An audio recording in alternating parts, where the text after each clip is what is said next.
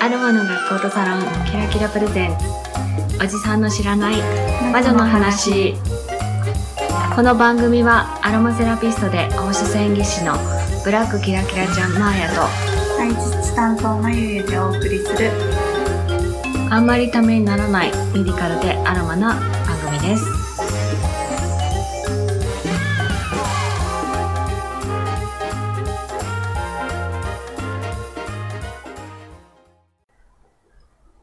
ちは、まゆゆです。こんにちはマーヤですはい月始めですはい。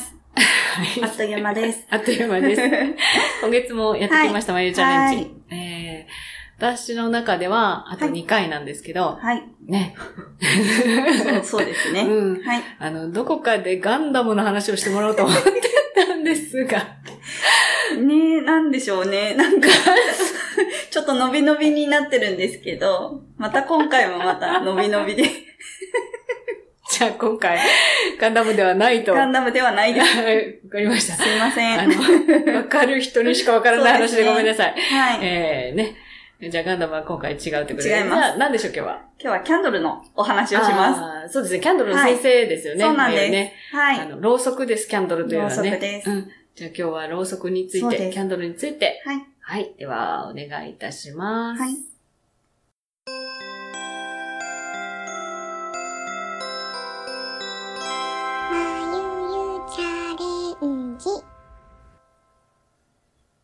今日はですね、キャンドルの魅力について話したいなと思うんですけど、えーっと、私ですね、まず最近、最近というか、ちょっと前から、んいやいやいや、前から、ぐったぐった。そうですね、私はですね、あの、キャンドル作りがすごく今趣味でしているんですけど、そもそもまあ、キャンドルと出会ったきっかけがですね、私が自宅サロンを、まあ、2年前ぐらいにオープンした時に、友達からですね、あの、自分のサロンのイメージをモチーフにしたキャンドル、手作りキャンドルをプレゼントしてもらったんです。それで、その時にサロンがですね、茶色がイメージ、カラーだったんですけど、その 茶色のドライフラワーをですね、たくさん使ったボタニカルキャンドルと、あとフランキンセンスのちょっと木のぬくもりを感じるような香り付きのキャンドルをいただいて、で、キャンドルってそれまで灯すことってあまりなかったんですけど、火をつけたらですね、一瞬にしてなんかこう、流れる時間がゆったりしたような感じがしたりとか、あとは、こう、もちろん暖かく、部屋も暖かくなるような感じがしたり、あとですね、香りもアロマテラピーとは違って、ゆっくり熱とともにこう溶け出すような広がり方をして、それがまたいいなと思って。で、サロンの時にですね、足浴って言って足用するんですけど、その時にキャンドルの炎を見つけめながら、こう、最初にすると、トリートメント前にすると、なんかこう、お客さんの気持ちもちょっと落ち着くんじゃないかな、非日常的な思いができるんじゃないかなと思って、あの、キャンドル作り、私自身もしたいなと思って、通い始めたのが、まあ、きっかけです。まやさんは、キャンドル、突然、突然ですけど、あの、キャンドル、灯しますか？ごめんなさい、止まらないで。でもそうですよね。あんまり灯すっていう人はなかなかいないんですけど、そもそもキャンドルってですね、あの、古い歴史から見ると、だいたい約5000年前ですね、古代のエジプトから使用されていたそうです。あの、お墓の中にですね、あの、食台、ろうそくの食台とかが発見されたりとか、あとは最初はですね、松明として使用されたのが、まあ、スタートです。その後ですね、まあ、宗教儀式とかに使ってたんですけど、その時は蜜蝋ですね。アロマテラピーでも使う、あの、蜂火がですね、巣を作る時に分泌するろうを用いたろうそくを使ってました。で、でもこの蜜蝋ってやっぱり貴重な高いものだったので、当時一般市民ですね、はですね、牛の油とか、あとはマッコウクジラの頭蓋骨の中の油、脳の油を使ってろうそくを作ってたそうです。でもやっぱりすっごく臭いです。臭いそうです。臭そうです。臭いそうです。で、えっとですね、その作り方もやっぱりこう、油をですね、湯煎で溶かして、芯となる糸をですね、その油の中につけては、引っ張り出して、乾かして、つけて、引っ張り出して、乾かしてっていう風にして、どんどんこう太くしていくようなやり方で作ってたそうです。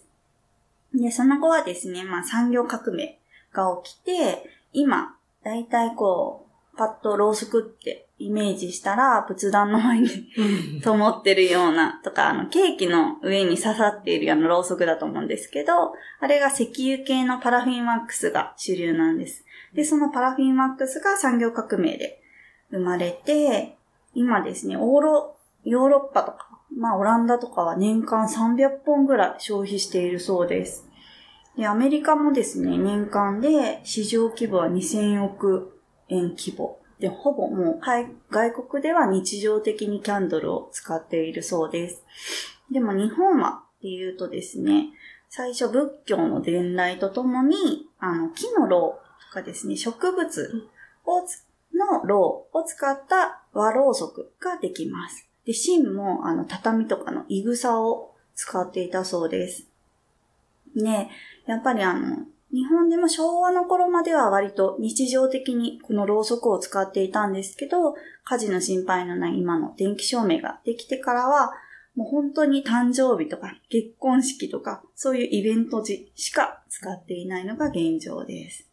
でもですね、最近、あの、ノーベル化学賞の吉野明さんですよね。リチウムイオン電池の方がですね、この科学に興味を持ったのが、あの、マイケル・ファラデーさんが書いたろうそくの科学っていう本だったんです。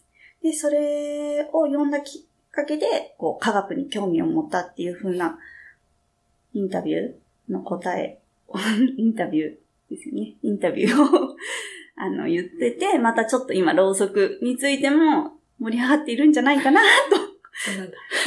私の中では思ってます。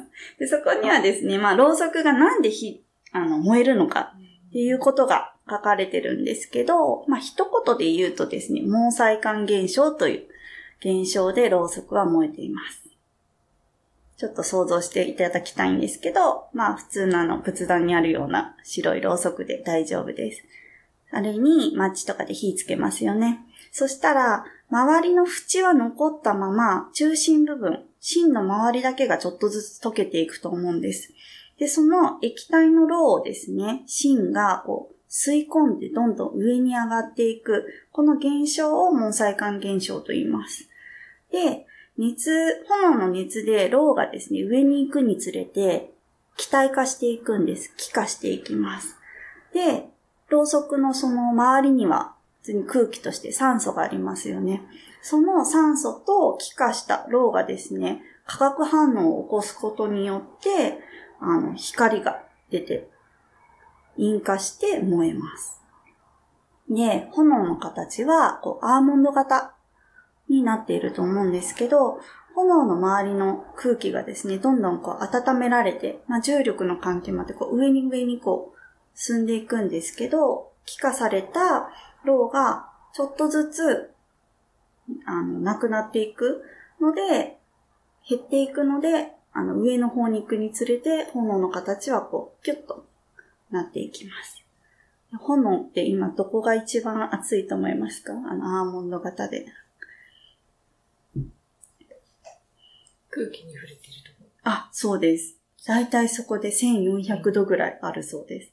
で、炎のちょうど芯の根元の下の方で300度で、上の方が500度なんです。だから、こう、ピッてほんと下の方にすれば、まあ暑いですけど、そこまでいけるのかな。でも芯ピッてして消してたね。ですか？すごい。でもその炎、この炎の揺れっていうのも F 分の1の揺らぎっていうふうに言われていて、この一定ではないちょっと不規則なこの揺れというのがですね、人のなんかこうリラックスする作用、自律神経を整えるっていうようなメカニズムもあります。例えば、鳥のさえずりとか、雨音だったり、波の音とかですね。あと電車の揺れとか。乗ってたらなんかこう眠くなったりするのも、この F 分の1の揺らぎの影響だと言われています。で、えっと、結局ですね、何が言いたいかっていうと、まあ、キャンドルっていいよねっていうことを、バンダナさん風に締めさせていただきます。えっと、はい。出てきた。はい。以上です。以上です。はい。はい。ありがとうございます。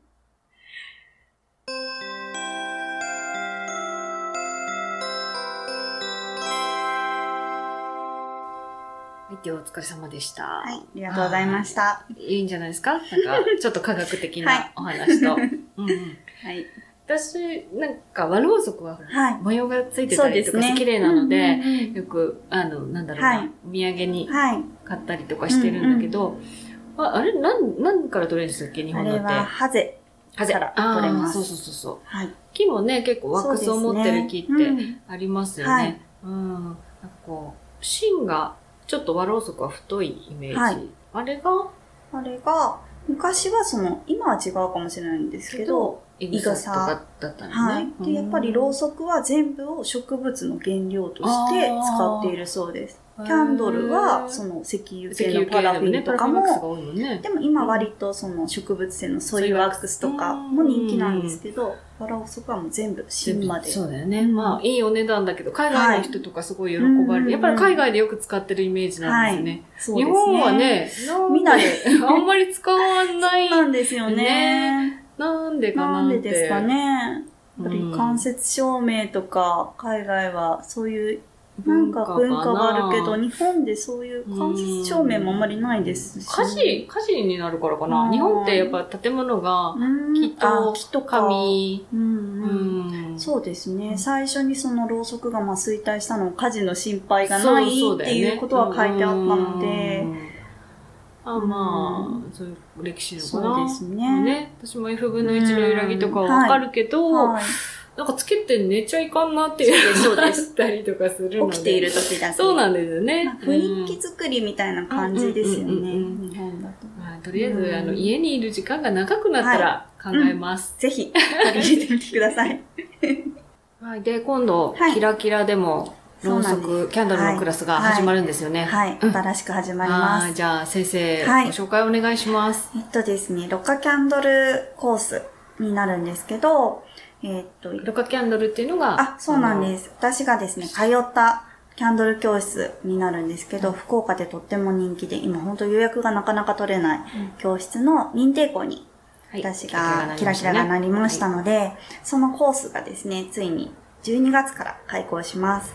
日程がですね、まあ、日曜日なんですけど、全4回で、12月の15日、1月19日、2月9日、3月8日、全4回の時間は10時から12時半までですね。全部で11個のキャンドルが作れます。金額が46,200円、税込みです。興味がある方はぜひ、はい。キラキホラのームページですね。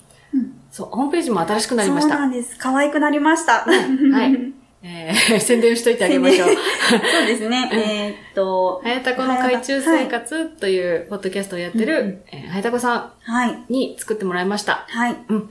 でも可愛い感じに、可愛いですね。見やすいですし。はい。うんぜひぜひホームページもはい見てください。はいうん。じゃあお知らせはこのくらいですかそうね。ですね。はい。では、は今週はこれで終わりにしましょう。ははい。キャンドル使ってみます。スマーヤでした。キャンドル頑張って教えます。まゆりでした。ありがとうございましたありが。とうございました。この番組ではご意見、ご感想、ご質問などをお待ちしています。ツイッターでハッシュタグ、おじまじょ。おじはひらがな、まじょは漢字をつけてつぶやいてください。また、お手紙フォームができました。ブラックキラキラちゃんにお手紙で検索をし、フォームから送ってください。ラジオネームだけで送れます。皆様からのお手紙をどしどし何でもお待ちしております。